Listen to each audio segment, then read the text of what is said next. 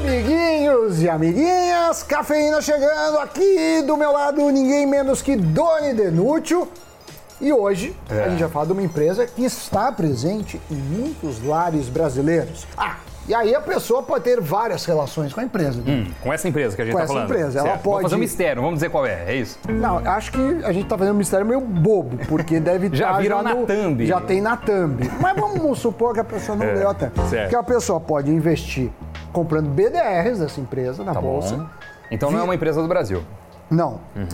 É listado lá nos Estados Unidos. A empresa pode estar investido é, indiretamente num fundo ou Hum. assinando a mensalidade dessa empresa que nós todos gostamos. E vamos falar de quem hoje? Você ajuda essa empresa a crescer? Você eu ajudo. contribui? Não porque eu tenho um- uma continha lá e eu acho que o ticket não é dos maiores. Bom, vamos falar a respeito dela. Sim, estamos aqui nos referindo à Netflix, a gigante pioneira do streaming que vem amargando quedas impressionantes nas suas ações esse ano. E foi até isso, Sammy Boy, que nos motivou a falar a respeito de Netflix. Porque Exatamente. toda vez que você vê um ativo derretendo, vem a pergunta: será que é hora de comprar? Será que temos que seguir aquela máxima de venda ao som de canhões e.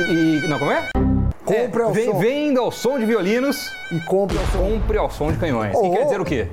É, que quando todo mundo acha que pior não Quando fica... tá naquela guerra, terra arrasada, aí é hora de comprar. É. Agora quando tá todo mundo ali tranquilo, tocando aquele. Exatamente. Aquela, aquela. Qual? Aquela primavera de Vivaldi. Sim, aí é a hora de vender. É hora de e vender. também tem as pessoas que já têm a ação que podem estar se perguntando se é melhor realizar o, o prejuízo ou segurar Ainda bem estar chorando uma- nesse momento.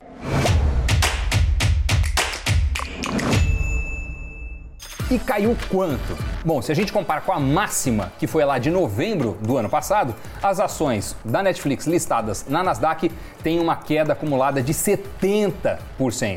E em um único dia, os papéis despencaram 35%, gerando uma perda de 54 bilhões de dólares em valor de mercado. Para a gente ter uma ideia, Sammy Boy é o valor de mercado mais ou menos da Ambev. Agora, que dia foi esse? O que trouxe esse tombo astronômico nas ações? É, foi logo após a divulgação dos resultados referentes ao primeiro trimestre. E- Esse tombo das ações representou a maior queda diária da empresa em mais de uma década, segundo a Reuters. Isso mostra como o mercado não gostou dos resultados, né? não gostou nada, nada dos números divulgados. Isso foi motivado é, pelas fortes baixas no número de assinantes. Ao menos, Doni, perderam 200 mil contas em todo o mundo. Ô, louco. Ou seja, você tem que. Mais de 200 mil contas. Perderam mais 200 mil assinantes. 200 mil assinaturas lá que pagavam. O que representa relativamente pouco, 0,1%, já que eles têm mais de 200 milhões de assinantes. Bom, e analisando os últimos acontecimentos, como a guerra na Ucrânia, por mais que a Netflix tenha interrompido seus serviços por lá, o que causou uma perda de 700 mil assinantes, quando excluído esse efeito, a adição líquida seria de mais ou menos 500 mil assinantes. A empresa eh, tinha uma projeção de adicionar 2 milhões e meio de novos assinantes entre janeiro e março desse ano, enquanto o mercado esperava 2 milhões e 700 mil. Então a gente vê aí quanto perdeu e quanto conquistou e, porque portanto, saldo. Na vida, principalmente financeira, é tudo uma questão de expectativa e realidade. Sim. Então, muito. Foram muito desapontados Uhum. os investidores em relação a isso. Mas antes de adentrarmos nos porquês dessa queda, eu vou dar um spoiler dos desafios da Netflix que, a partir de agora, aparecerão. Primeiro, a concorrência concorrência acirrada. Então você tem a Disney, você tem a, a HBO, você tem a- o Plus. Prime, o Discovery Plus, vários outros. A pandemia, de certa forma, ajudava a Netflix. Tá todo mundo em casa, tinha Sim. mais tempo para ver filme. Eu Outra- botei, eu botei meu backlog de séries em dia. Muito, muito, uma das coisas boas para se fazer em casa. Foi. A outra coisa é que a inflação está pegando mundo afora. E além disso, eles reclamam muito da famosa divisão de senhas, da rachadinha das senhas, Doni. Rachadinha das assinaturas ali, certo? E falando nisso, Sammy Boy, olha só esse dado. Cerca de um em cada dez adultos disseram que não assinam a Netflix, mas usam a senha de alguém que não mora na mesma casa para acessar o serviço. Malandrinho, né? Analisando os Estados Unidos e Canadá, a companhia estima que 30% dos lares usam senhas compartilhadas. Então não é coisa do Brasil, não, tá? Sim, não Lá é. também. Não vem falar mal É. do Brasil aqui, não. Aqui não. No mundo, ao menos 100 milhões de lares usam senhas emprestadas. 100 milhões de lares. Ou seja, Sammy Boy, este é um problema que a própria companhia não resolveu antes e que está atrapalhando as suas receitas, já que compartilhar uma conta de usuário com alguém que mora fora da casa vai contra os termos da companhia. Usuários do Chile, Costa Rica e Peru têm a opção de pagar uma taxa adicional entre 2 eh, e 3 dólares para compartilhar sua conta com alguém. Agora, se esse programa fosse adotado globalmente, Hum. a Netflix poderia gerar 1,6 bilhão de dólares a mais por ano, de acordo com estimativas da Cohen Co. Como a Netflix estima perder mais 2 milhões de assinantes no segundo trimestre, ela agora está explorando a ideia de oferecer uma assinatura bancada por anúncios publicitários, mas com um preço mais baixo. Aliás, essa foi uma ideia que o atual CEO sempre rejeitou, já que considera que ninguém que pague um serviço para ver filmes e séries queira ser interrompido por comerciais. Quais momentos você quer colecionar na sua vida? É provável que você precise de dinheiro para chegar até lá. Mas, segundo bem explicou o analista César Crivelli, da Nord Research, essa seria uma opção para baratear o plano para aqueles que hoje não assinam porque acham caro. Então, esse assinante teria o ônus dos anúncios, mas teria o bônus de ser um plano muito mais barato. Agora, muito se tem falado se não estamos vivendo uma fadiga do streaming. Será? Será? Seria um fenômeno de sobrecarga causado pelo excesso de assinaturas de vários serviços de streaming. Muitos assinam além da Netflix, aí vem Amazon, Disney Plus, Star Plus, HBO, Hulu, Apple TV, Paramount, Discovery, Amazon, acho que a gente não Falou, falou, falou. então falo de novo, a Amazon e tantos outros. Tanto é verdade isso que, segundo uma pesquisa recente da Deloitte, a taxa de rotatividade entre as plataformas vem aumentando e gira em torno de 30%. E com isso, a previsão é de que mais de 150 milhões de pessoas deverão cancelar alguma assinatura neste ano. Mas essa questão de fadiga no setor ainda não é aceita como uma desculpa, digamos assim, nos resultados pela totalidade dos analistas que cobrem a empresa. O CEO da Catarina Capital acredita que exista uma fadiga no streaming e logo que as pessoas não vão deixar de consumir conteúdos pagos. O X da questão é que o mercado ficou muito mais competitivo. Players antigos, Sammy Boy, vieram para dentro do jogo Sim. com plataformas fortes. A Amazon Prime, com parcerias com vários estúdios de produção de cinema. Enfim, Netflix vai ter que sim, conviver com essa nova conjuntura, com esses novos competidores. Mas né? também não, não era se imaginar que ia ficar só a Netflix e todo mundo olhando e batendo palma. né? É, agora, nesse caso, o que o analista considera é que a empresa atingiu o seu platô de crescimento.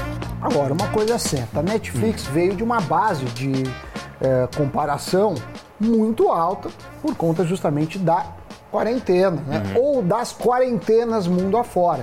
Né? A- muitas assinaturas foram feitas justamente no período de isolamento social, né, de pico da pandemia. E de fato, se a gente olhar o histórico, a Netflix teve receitas fortes entre 2020 e 2021, né, justificada por essa procura por entretenimento em casa. Só que agora o cenário mudou, inclusive eh, as pessoas querem sair, muitos estão esperando para sair, além da inflação que eu mencionei há pouco. E pela companhia ser considerada como de consumo discricionário, ou seja, um serviço que pode ser tirado da frente do dia para a noite, muitos que estejam com as contas apertadas não vão pensar duas vezes, né? Vai ser um custo a ser cortado. Agora, o acerramento da competição é um ponto em que 100% dos analistas concordam. E a Netflix é, pelo menos nos Estados Unidos, a plataforma de streaming mais cara que tem, segundo João Vitro Freitas, da Toro Investimentos. Apple TV, Hulu, Discovery e Paramount, por exemplo, oferecem planos entre 5 e 10 dólares por mês, cada um deles, obviamente. Mas o plano padrão da Netflix sai mais de 15 dólares. Mas, segundo César Crivelli, que é sócio e analista de investimentos internacionais da Nord Research, a Netflix vem preferindo subir o preço e elevar sua margem de lucro do que baixar o valor da assinatura. O que significa que oferecer o serviço a 5 dólares pode não gerar uma receita que permita gastar em altas produções. Só que hoje a Netflix é a plataforma que mais tem lançamentos. Logo, se ela diminuir o número de produções, acaba tendo menos gastos, o que de certa forma dá para contrabalancear com mensalidades mais baratas, como por exemplo as oferecidas com propagandas. Temos que lembrar que nos Estados Unidos, durante a pandemia, os Estados Unidos é o país de maior público da plataforma, é, foi concedido auxílios parrudos por lá. Então, muitos usaram os auxílios do governo para ver uma Netflix. Logo, Assim que acabam esses auxílios, é, por conta também da, da, da melhora da pandemia, as pessoas param de receber os cheques e muitas vezes vem que a Netflix não cabe mais no orçamento. Então, nesse panorama aí, em que esses percalços até eram aguardados, olhando a longo prazo, as ações da Netflix são vistas com um bom preço de entrada nesse momento, segundo a Nord Research. E para quem já detém os papéis, não é recomendada a saída de posição. Aliás, a gente vai entender melhor essa recomendação para as ações da Netflix direto com César Crivelli, o analista de ações internacionais da Norte. Pode soltar o vídeo. E aí, Sami, Doni, tudo bem? Satisfação estar aqui no Cafeína com vocês para falar um pouquinho sobre Netflix. É, o pessoal se assustou aí um pouco com os resultados, né? As ações se desvalorizaram uns 35% logo depois da divulgação. E, enfim, acho que é sempre bom contextualizar um pouco e trazer é, a nossa opinião sobre é, as ações e sobre a empresa, né? E o momento, principalmente.